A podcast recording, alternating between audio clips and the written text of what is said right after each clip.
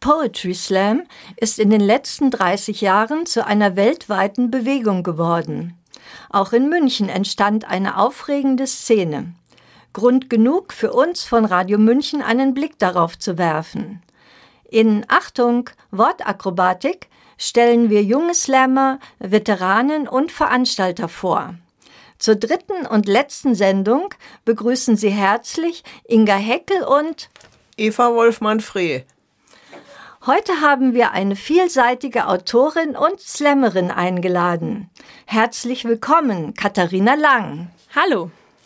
Wie sind Sie zum Poetry Slam gekommen? Wann und wie war Ihr erster Auftritt?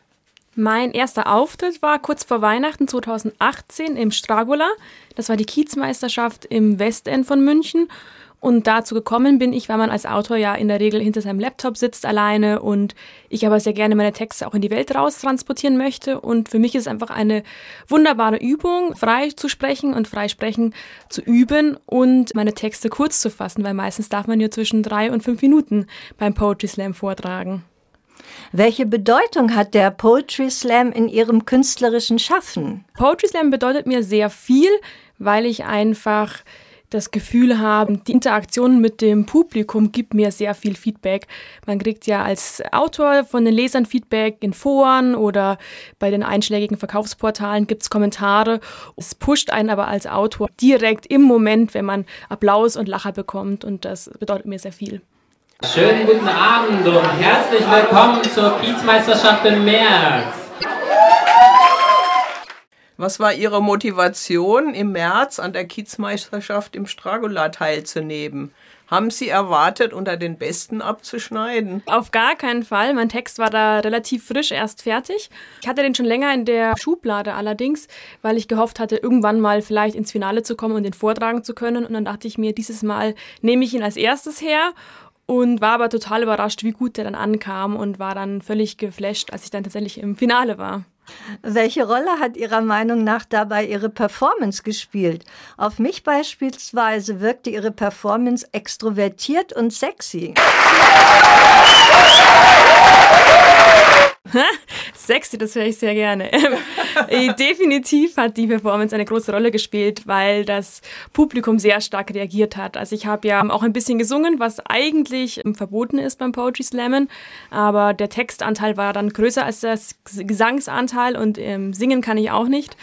Und das hat dann, glaube ich, die Stimmung sehr aufgelockert und meine Performance hat die Stimmung sehr aufgelockert und ich denke, dadurch hat sich das Ganze potenziert.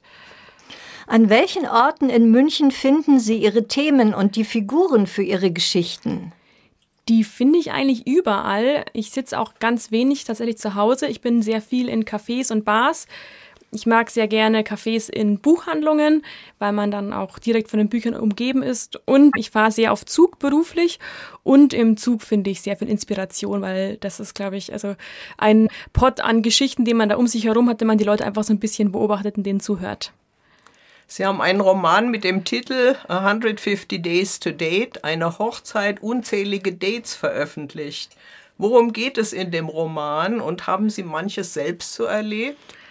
Der Roman basiert auf meinem Blog, der genauso heißt, 150 Days to Date und dementsprechend steckt da natürlich sehr viel Autobiografisches drin.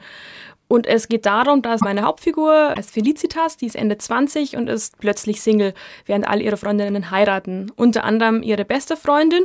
Und sie kann sich nicht vorstellen, dass sie jetzt das einzige arme, verkorkste Singlewürstchen ist, was da auf dieser Hochzeit rumsitzt ohne Partner.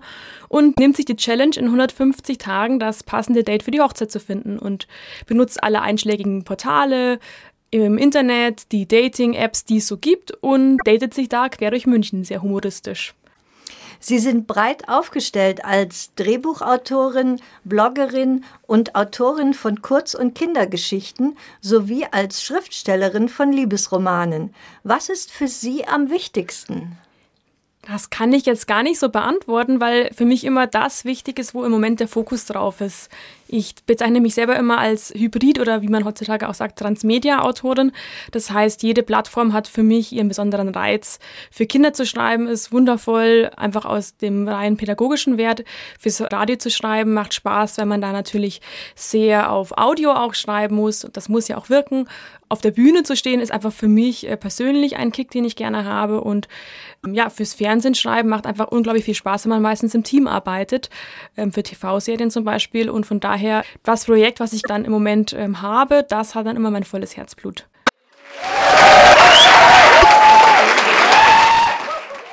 Sie haben eine Webseite www.klangstories.de. Können Sie uns sagen, welche Informationen wir dort finden und wann und wo Sie das nächste Mal auftreten? Da findet man so ziemlich alles. Man findet was über mich und meine Vita. Ich ähm, werde hoffentlich demnächst dazu kommen, meine Blogartikel von meiner Blog-Webseite rüberzuziehen und ansonsten findet man auch Termine, zum Beispiel Poetry Slamme ich in Dachau in der Kulturschranne um 20 Uhr. Und mit einigen Münchner Größen, wo ich mich dann da eher klein fühle als Neuling. Vielen Dank für das Gespräch, Katharina Lang. Vielen Dank. Und damit geht die dritte und letzte Sendung von Achtung Wortakrobatik zu Ende. Informationen dazu finden Sie auf unserer Homepage www.radiomünchen.net. Wir bedanken uns bei dem Mann am Mischpult Johannes Waldmann für die technische Unterstützung. Am Mikrofon verabschieden sich Eva Wolfmann-Freh und Inga Heckel.